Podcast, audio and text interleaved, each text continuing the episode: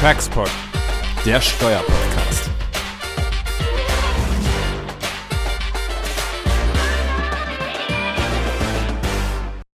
Ja, hi und herzlich willkommen zu Textpod Folge Nummer 8. Ähm, wir freuen uns, dass wir heute mein Thema besprechen können, was nicht so ganz im Zusammenhang mit letzter Woche steht. Wir wollen heute mal wieder ein äh, BFH-Urteil besprechen. Ähm, Anlass dazu, äh, letzte Woche veröffentlichtes BFH-Urteil in der Rechtssache 30 aus 16. Es geht um äh, die grob und die Abwehrberegelung des 15 Absatz äh, 3 äh, Nummer 1 ESTG und äh, dieses Urteil ja, ver verwundert in, seinem, äh, in seiner Herleitung doch sehr. Im Ergebnis ist es relativ konsequent und ja, das bietet uns Anlass, heute da mal drüber zu reden. Wir wollen das aber auch äh, heute wieder nicht alleine machen, ähm, sondern äh, vielleicht kannst du mal Götz vorstellen, mit wem wir das heute machen und vielleicht auch mal so ein bisschen direkt in Sachverhalt einführen.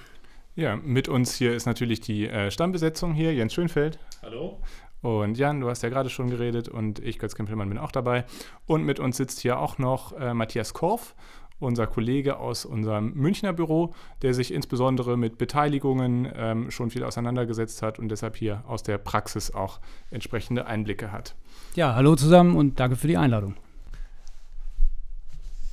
Genau, kommen wir kurz zum Sachverhalt. Ähm, wir haben hier eine, äh, beschäftigen uns mit einer Familien-KG, an der sind Vater und Mutter und, äh, und die vier Kinder beteiligt. Und die erzielt größtenteils äh, Vermietungseinkünfte, die KG, aber ist eben auch noch beteiligt an zwei Tochter-KGen. Und das sind so äh, Flugzeug-Leasingfonds. so, daran bestehen relativ kleine Beteiligungen, 7%, 2,5%. Und aus diesen Flugzeug-Leasingfonds kommen auch sehr kleine Erträge die oben bei der Familien-KG zusammentreffen. Ja, das ist es eigentlich soweit. Und ähm, typischerweise hätte man gesagt, die Einkünfte, die von unten aus der Unter-KG in die Ober-KG kommen, weil sie ja gewerblich sind, infizieren die halt die Ober-KG und deswegen hat die Ober-KG gewerbliche Einkünfte. Soweit, so gut gemacht, das gilt für einkommensteuerliche Zwecke und für gewerbesteuerliche Zwecke. So, der Fall hat hier noch so ein paar Schlenker auch äh, aus verfahrensrechtlicher Sicht, welche Bescheide wie wo äh, bestandskräftig war, was im Grunde richtig oder nicht richtig angefochten wurde. Da, das tut eigentlich für uns, glaube ich, hier, tut es nicht zur Sache. Das Interessante war einfach, ähm, dass der BFH hier den Klägern nicht recht gegeben hat in der Sache. Also die haben unterlegen in der Hauptsache. Aber mittelbar hat er ihnen doch recht gegeben, indem er gesagt hat, die Einkünfte, die ihr in dieser Oberpersonengesellschaft habt, ja, aus vermögensverwaltender Tätigkeit, die werden zwar einkommensteuerlich infiziert, aber Gewerbesteuer müsst ihr darauf trotzdem nicht bezahlen. So, und das ist, muss man sagen, schon eine echte Neuerung. Und der BFH kam dazu durch, sagen wir mal, eine verfassungskonforme Auslegung. Er hat gesagt, was wäre eigentlich bei einem Einzelunternehmer gewesen? Ja, der Einzelunternehmer, der kann auch gewerbliche Einkünfte erzielen ja, und daneben Einkünfte aus Vermögensverwaltung. Ja, und wenn er die getrennt hätte, diese auch gewerblichen Einkünfte einer Personengesellschaft, dann würde er im Grunde diese beziehen. Das würde auch mitnichten dazu führen, dass seine Einkünfte aus der Vermögensverwaltung plötzlich gewerblich werden. Und der BFH gesagt, warum soll das bei einer Personengesellschaft anders sein? Ja, und das ist eigentlich mal ganz vereinfacht das Ergebnis. Mag ein bisschen verwundern, aber ich fand schon etwas überraschend, insbesondere als ich die Leitsätze gelesen habe. Ich weiß nicht, wie es äh, dir gegangen ist, Matthias. Ja, absolut. Also man, es ist im, im, Grunde nachvollziehbar, wie der BFH hier vorgeht. Und vielleicht das noch, um ein bisschen noch tiefer jetzt ins Detail einzusteigen zu dem, was du gerade gesagt hast, Jens.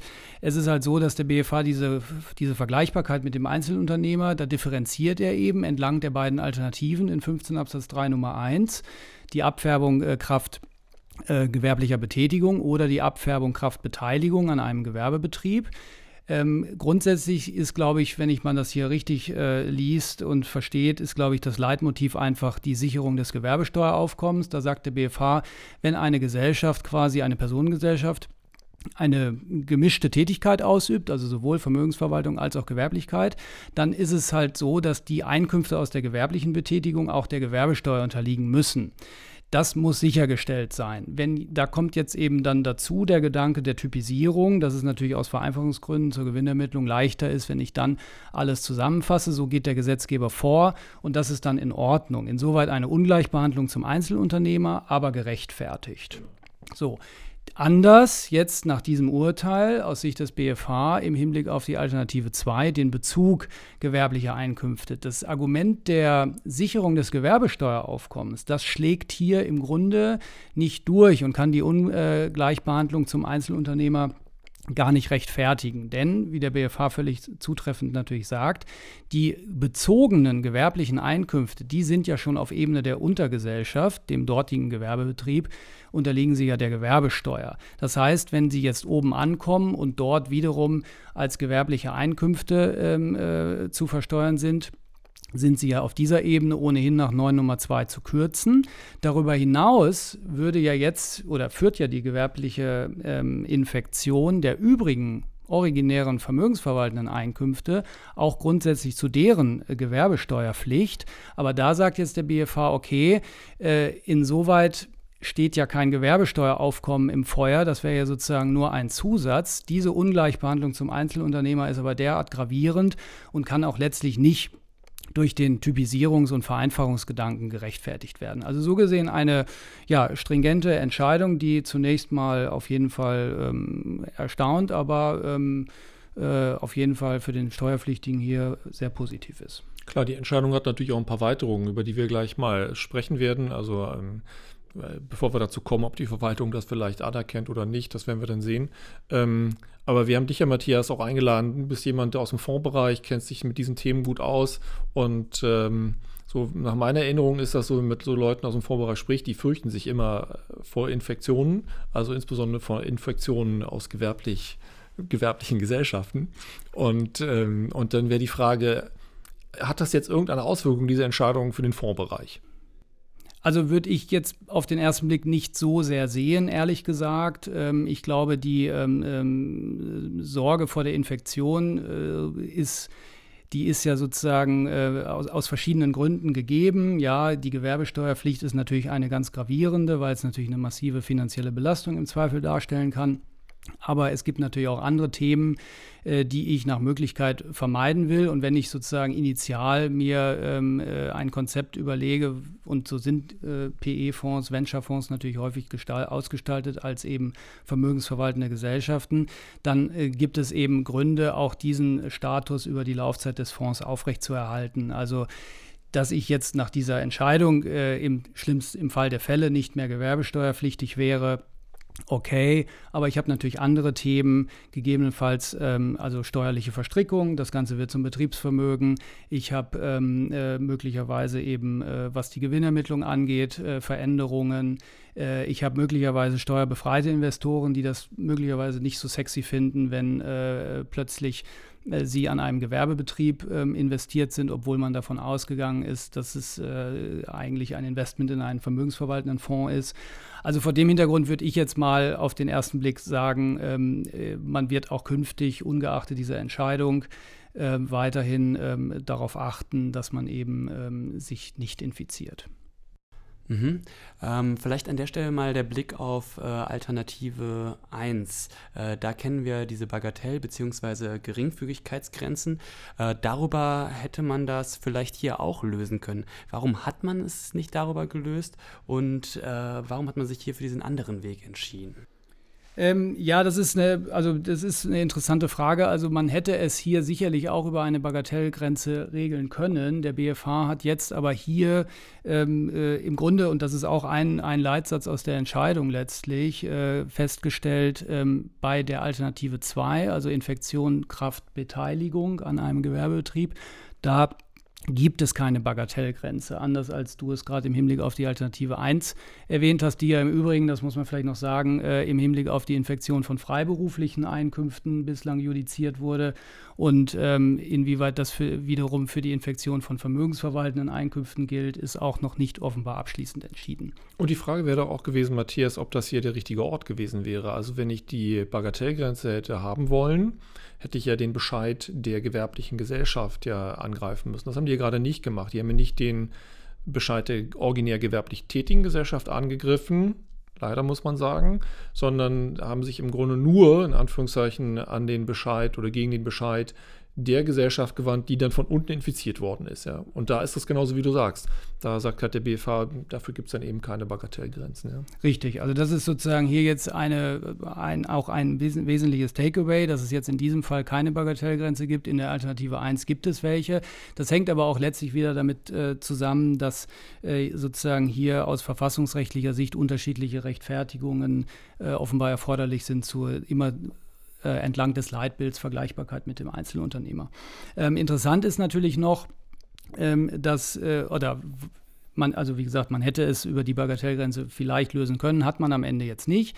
Äh, man, der BFH, wenn man die Entscheidung liest, man hat dann den Eindruck, er geht da so einen Schlenker, weil dieses, dieses Ergebnis hier, dass die Einkünfte dann nicht der Gewerbesteuer unterliegen, trotz Infektion, das muss man ja immer wieder sagen, also die einkommensteuerliche Infektion bleibt, wie sie ist, mit all ihren Folgen, nur dass eben die gewerbesteuerliche Belastungswirkung nicht, äh, na, nicht nach sich zieht.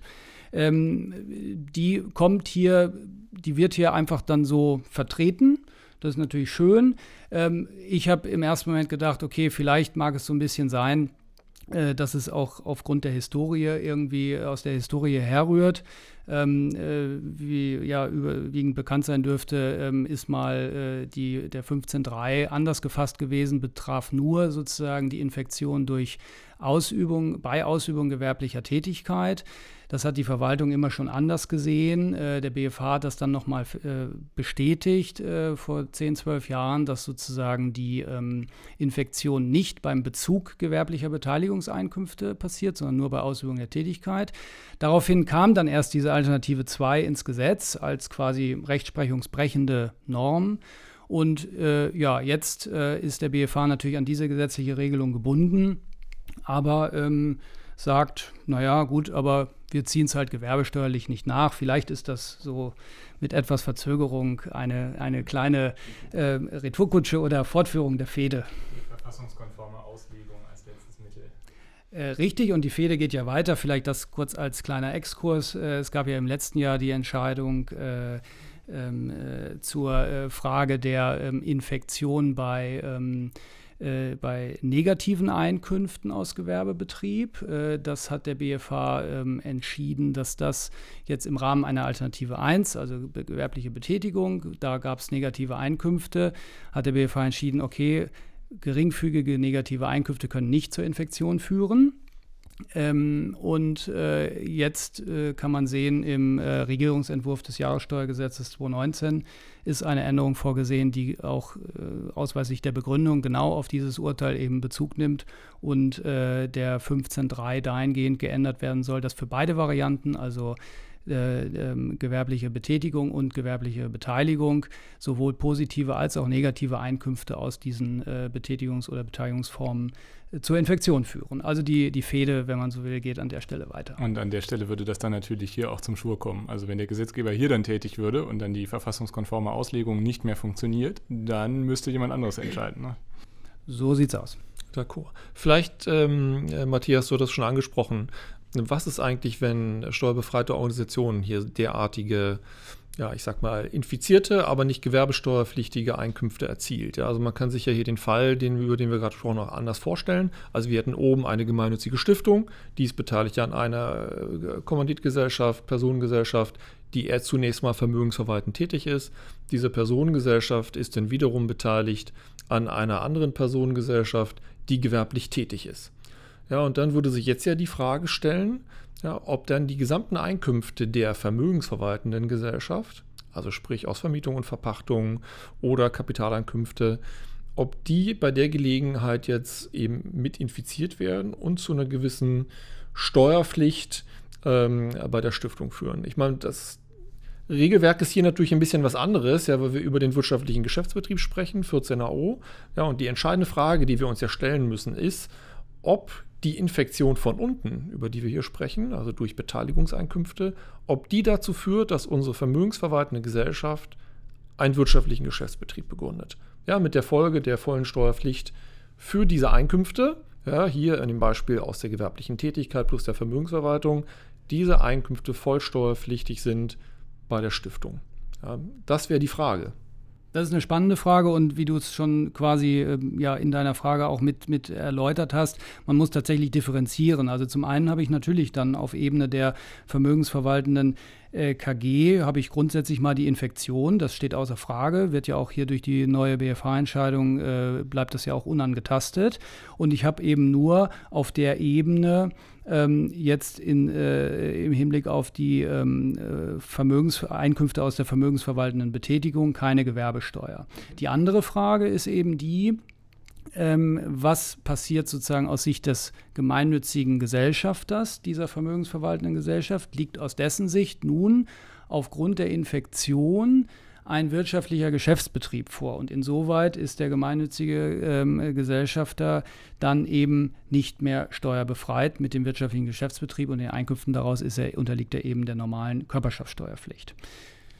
Das ist jetzt in der Tat die spannende Frage. Ich glaube, hier muss man äh, auch äh, sehen, äh, dass, also zunächst mal gilt ja der Grundsatz, dass die Beteiligung eines äh, gemeinnützigen Rechtsträgers an einer äh, gewerblichen Personengesellschaft grundsätzlich einen wirtschaftlichen Geschäftsbetrieb begründet. An einer gewerblich Tätigen, genau. Ja, oder Mitunternehmerschaft, ja, ähm, genau, man kann das, man muss es dann im Grunde weiter differenzieren. Nach äh, BFH-Rechtsprechung, die auch akzeptiert wird von der Verwaltung, ist es eben so, dass eine Ausnahme von diesem Grundsatz gilt bei der Beteiligung an gewerblich geprägten Gesellschaften, die rein vermögensverwaltend tätig sind. Da sagt der BFH, das Kernkriterium des 14AO, Vorliegen eines wirtschaftlichen Geschäftsbetriebs, welches nämlich äh, äh, voraussetzt, dass, die, ähm, dass, der, dass die Vermögensverwaltung oder die Grenze der Vermögensverwaltung überschritten wird. Äh, das ist sozusagen ähm, ähm, in diesem Fall nicht erfüllt, weil quasi aufgrund der Transparenzbetrachtung man sagt, na gut, die Gesellschafter der vermögensverwaltenden Gesellschaft, ähm, äh, die jetzt nur fiktiv gewerblich ist, die üben aber ja letztlich, wenn man nur auf die Tätigkeit achtet, in ihrer gesamthändlerischen Verbundenheit hier eine vermögensverwaltende Betätigung aus. Deswegen kann das kein wirtschaftlicher Geschäftsbetrieb sein. Jetzt ist der Fall sozusagen hier nach der BFH-Entscheidung äh, kommt wieder auf den Tisch, was ist eigentlich bei den Infektionsfällen? Kann man sich gut die Frage stellen. Ähm, ist bislang nicht entschieden. Aber vielleicht muss man hier auch differenzieren, Matthias. Muss also muss man. man vielleicht sagen, auch wie das der BFH gemacht hat, dass man sagt, äh, es gibt ja unterschiedliche Formen der Infektion. Also wenn ich in der Personengesellschaft, die vermögensverwaltend tätig ist, unter anderem eine gewerbliche Tätigkeit unterhalte, ja, dann ist das ja mal eine Infektion, die wir haben. Und dann hätte ich ja im Grunde die Infektion durch Beteiligungseinkünfte. So, und da würden wir doch sagen, ähm, der BFH, wenn er hier unterscheidet und sagt, naja, ähm, die originärgewerbliche Infektion durch eine originärgewerbliche Tätigkeit, da sehe ich jetzt keine Notwendigkeit für eine verfassungskonforme Auslegung und eine Korrektur. Ja. Aber bei der ähm, äh, Infektion durch eine Beteiligung sehe ich das wohl. Und dann wäre die Frage, ob man nicht auch so differenzieren muss für den wirtschaftlichen Geschäftsbetrieb, dass man sagt, der wirtschaftliche Geschäftsbetrieb, der tickt ja ganz ähnlich. Ja, der sagt, ich gucke tätigkeitsbezogen auf möglicherweise dann die Tätigkeit dieser Untergesellschaft.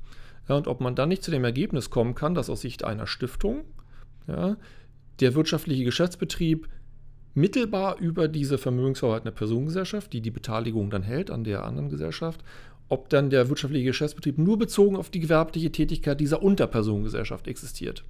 Ja? Und wir in der Oberpersonengesellschaft, die dann infiziert wird, infiziert wird, ob man an der Stelle nicht sagt, diese Einkünfte bleiben außen vor und bilden nicht den wirtschaftlichen Geschäftsbetrieb.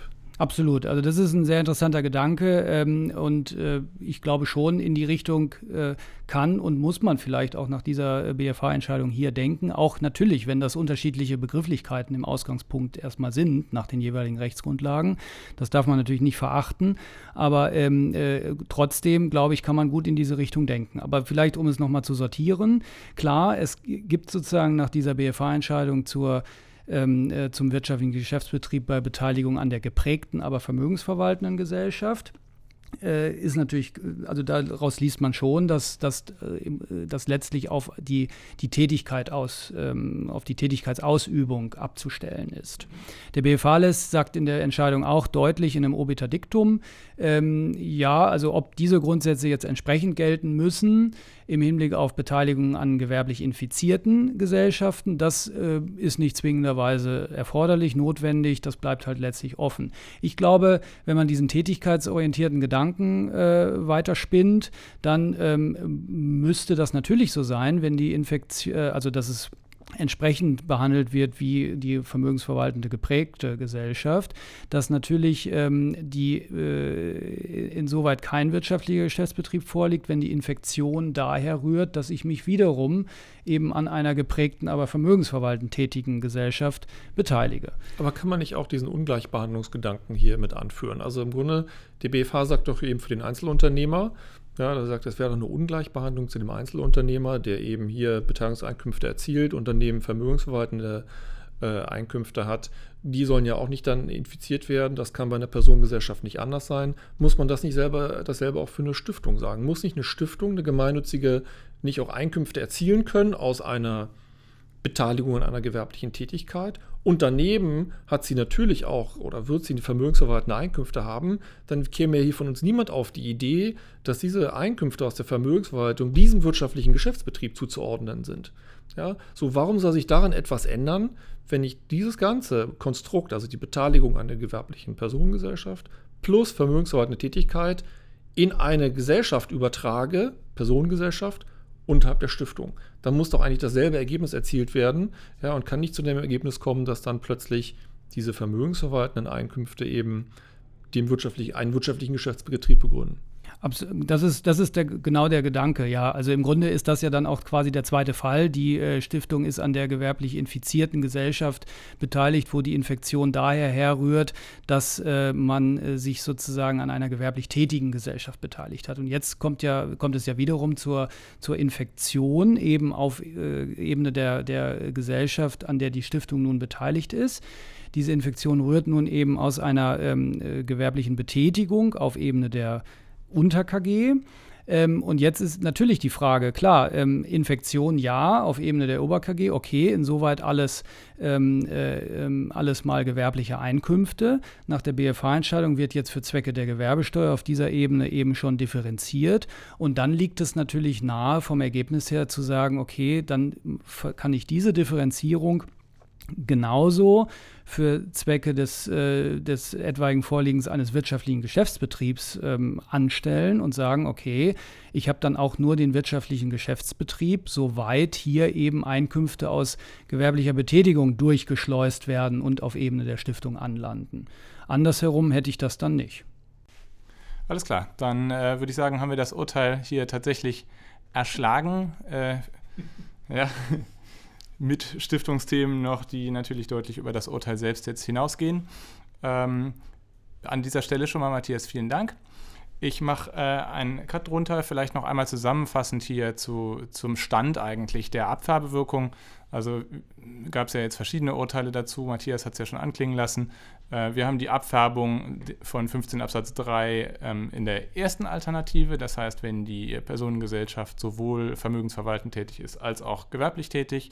Hier äh, ist die Bagatellgrenze natürlich anwendbar. Dann gab es das Urteil kürzlich dazu, dass hier negative Einkünfte nicht zu einer Infektion führen. So, und dann haben wir die zweite Alternative, Gegenstand dieses Urteils, nämlich die ähm, Personengesellschaft, die vermögensverwaltend tätig ist und gewerbliche Einkünfte bezieht von einer tiefer gestaffelten Personengesellschaft. So, und da gibt es eine Infektion, es gibt keine Bagatellgrenze, aber gleichzeitig komischerweise keinen Gewerbebetrieb nach 2 des Gewerbesteuergesetzes. Ja, Super, ich würde sagen, äh, damit haben wir es. Damit ist es eine gute Zusammenfassung. Vielleicht noch ganz kurz der Verweis auf die äh, Neuregelungen der Verlustsituation, J JSTG äh, 2019, äh, hat Matthias ja auch noch gesagt. Ähm, also das wird jetzt auch geregelt, ähm, immer gegen die BFH-Rechtsprechung. Ja, bleibt mir eigentlich auch nur noch zu sagen, äh, ganz lieben Dank, Matthias. Ähm, schön, dass du dabei warst. Sehr gerne, hat mich sehr gefreut und hat auch viel Spaß gemacht. Bis zum nächsten Mal. Tschüss. Ciao.